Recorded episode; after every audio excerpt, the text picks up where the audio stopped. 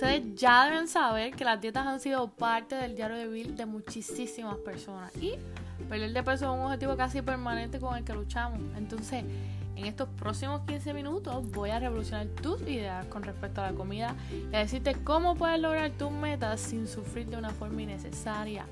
Pero quiero que sepas, esto requiere de muchísimo amor propio, consistencia y confiar en las señales de tu cuerpo.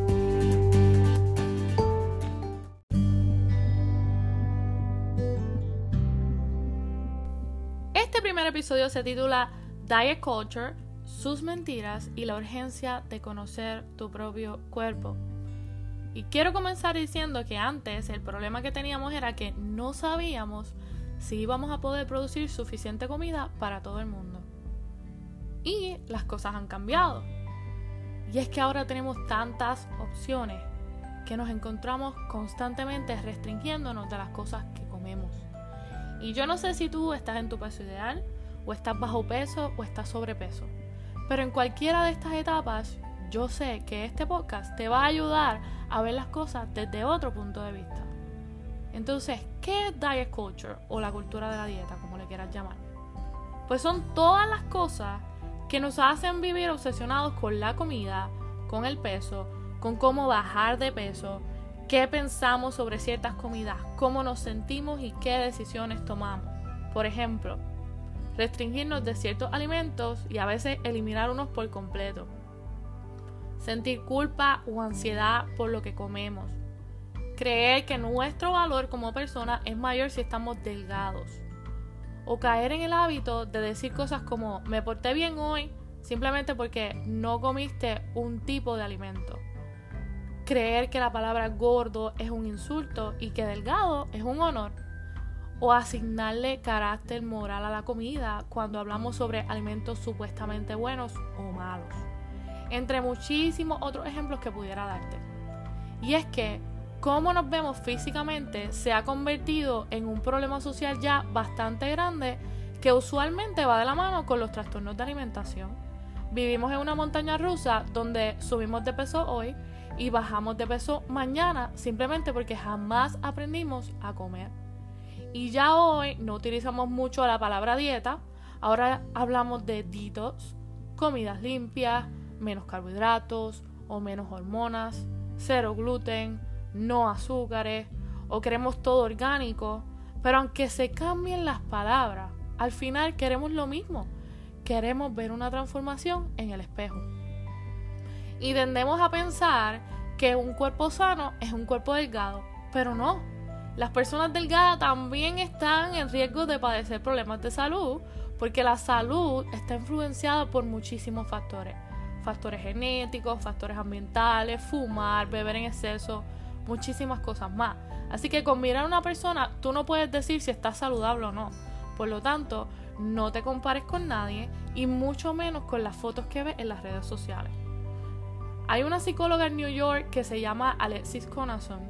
Ella se especializa en tratamientos de sobrealimentación, en la insatisfacción con la imagen corporal y fundó el programa The Anti-Diet Plan, para ayudar a las personas a liberarse de la cultura de la dieta y adoptar un enfoque más consciente a la hora de comer.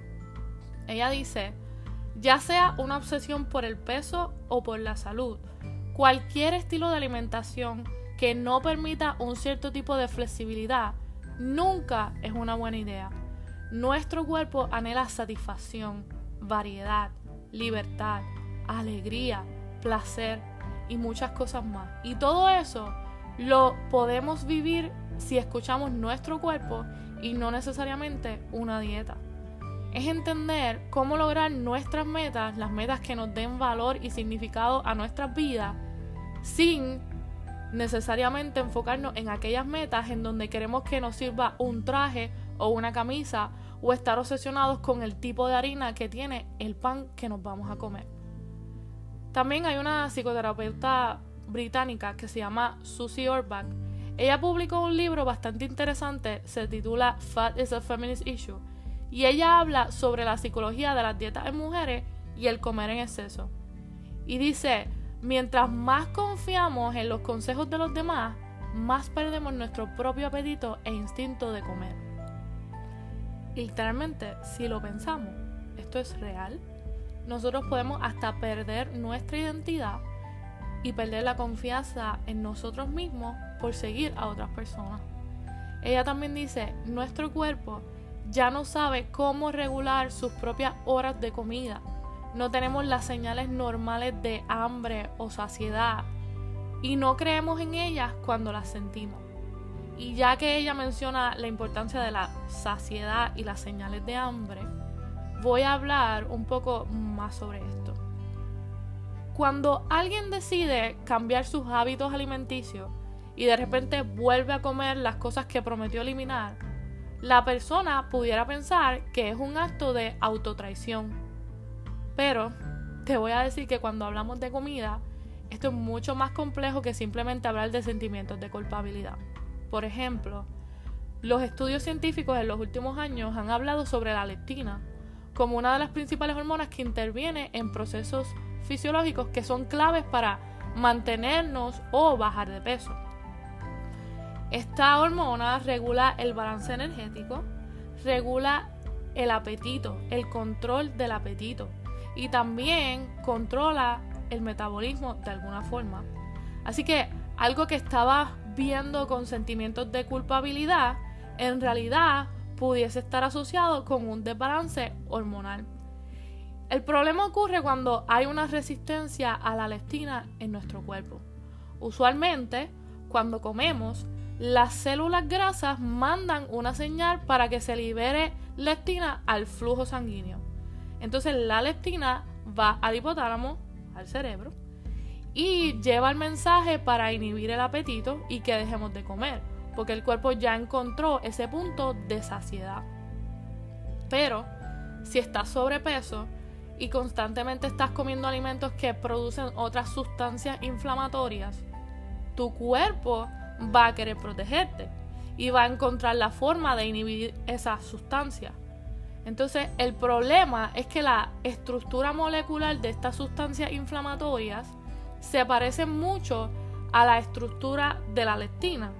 Y esto provoca que tu cuerpo no reconozca más a la leptina y así entonces se cree una resistencia a esta hormona, cuando tu cuerpo también está inhibiendo aquellas sustancias inflamatorias.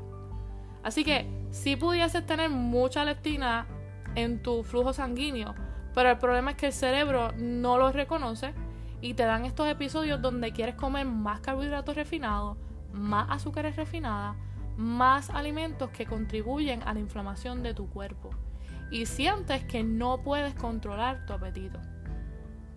Y en este caso, la recomendación es reducir esos alimentos que contribuyen a la inflamación, por ejemplo, la grasas artificiales, azúcares refinados, harinas refinadas. Así que esto es solamente una variable de muchísimas que pudieran estar influenciando en nuestros esfuerzos de controlar nuestro peso. Claro está, hay muchísimos procesos endocrinos que están ocurriendo en nuestro cuerpo a diario y no necesariamente tuviese que estar afectándote a ti. Pero la idea es que podamos entender que nuestro cuerpo es único y que está bien cuando tomamos decisiones diferentes a los demás. Está bien si no necesariamente llevamos la misma alimentación que otras personas. Está bien si nuestros esfuerzos son distintos. Y yo creo que todo esto es importante hablarlo porque el poder conservar quiénes somos realmente mientras buscamos estas soluciones para bajar de peso, a lo mejor pudiera ayudarnos a encontrar una vía más saludable donde haya una transición sin menos peligro y que se ajuste a nuestra realidad. En mi caso, en los últimos meses yo descubrí que si veo la comida como lo que es, energía, o un recurso para mi cuerpo producir energía, ya no tendría que estar comiendo todas las galletas o el mantecado cada vez que esté bajo estrés y tampoco tengo que comer cuando esté viendo televisión o estudiando, porque entiendo que mi cuerpo no va a estar utilizando energía y por lo tanto yo no tengo que estar comiendo. Y puedo decirles que jamás pensé que la comida y mis problemas para controlar mi peso se iban a convertir en una oportunidad para conocerme más para conocer más sobre las cosas que me gustan y las que no me gustan, para cuidar mi piel, para cuidar mi cabello, para conocer mi cuerpo en general, cómo o cuándo funciona mejor, para meditar y simplemente para, para crear un mejor balance en mi vida. Ahora, quiero decirte varios ejemplos que pudieran ayudarte a reconocer que tu relación con la comida te está afectando más de lo que pensabas. A lo mejor estás invirtiendo mucho tiempo en encontrar estereotipos de comida saludable, ya sea que estés utilizando Pinterest o Instagram o Facebook o libros, lo que sea.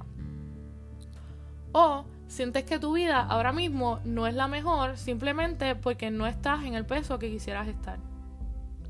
O quieres llegar a resultados drásticos sin que te importe tu salud o cómo se siente tu cuerpo en ese momento o le asignas carácter moral a los alimentos cuando hablas de comidas buenas o malas y defines tu autoestima y mides tu éxito de acuerdo a lo que comes. O a lo mejor sales a comer, pero llevabas tanto tiempo restringiéndote de un tipo de alimento que terminas ese día comiéndote la cantidad que tuvieses comido en una semana. O continuamente estás fracasando en tus metas para bajar de peso. Y si esto te ocurre, quiero decirte que a lo mejor es porque la razón por la cual estás haciendo estos cambios drásticos no es suficiente para mantenerte firme durante el proceso y pudiera ir de la mano con que constantemente estás haciendo cambios muy extremos en tus hábitos alimenticios. Y otro ejemplo pudiera ser si siempre estás esperando un mejor futuro. Entonces, ¿qué puedes comenzar a hacer para conocer mejor tu cuerpo?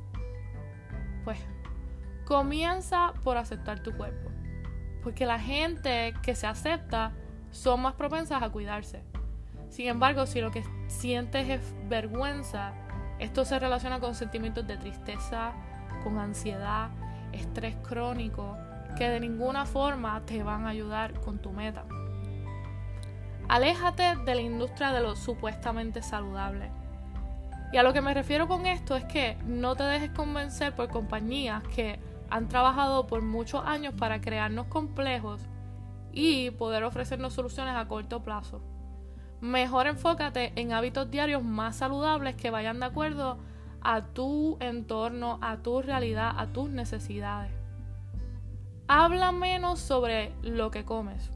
No tienes que estar explicándole a la gente por qué comes las cosas que comes. Cuando hagas ejercicio, busca información sobre cómo puede ayudarte en tu calidad de vida y no te enfoques tanto en los resultados físicos. Y no seas tan fuerte contigo. Dale un espacio a tu cuerpo para simplemente ser real. Perdónate, ámate, intenta conocerte mejor abre un espacio para sanar. Y para cerrar este tema, comienza a hacer las cosas que te gustan. Comienza a llevar a cabo esas ideas y esos proyectos que tienes en tu cabeza. Eres un ser humano extraordinario así como eres. Eres excelente. Y yo sé que el éxito de tu vida, como sea que tú lo definas, está ahí contigo y no tiene nada que ver con tu peso. Así que confía más en ti y en tus capacidades de lograr las metas que te propones.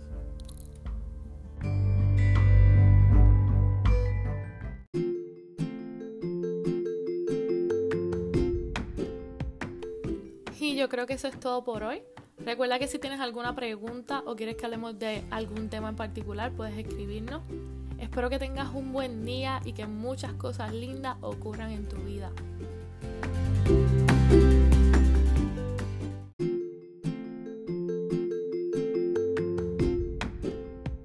Muchísimas gracias por ser parte de nuestro primer podcast. Si te gustó, dale like, compártelo con otras personas y nos vemos en la próxima.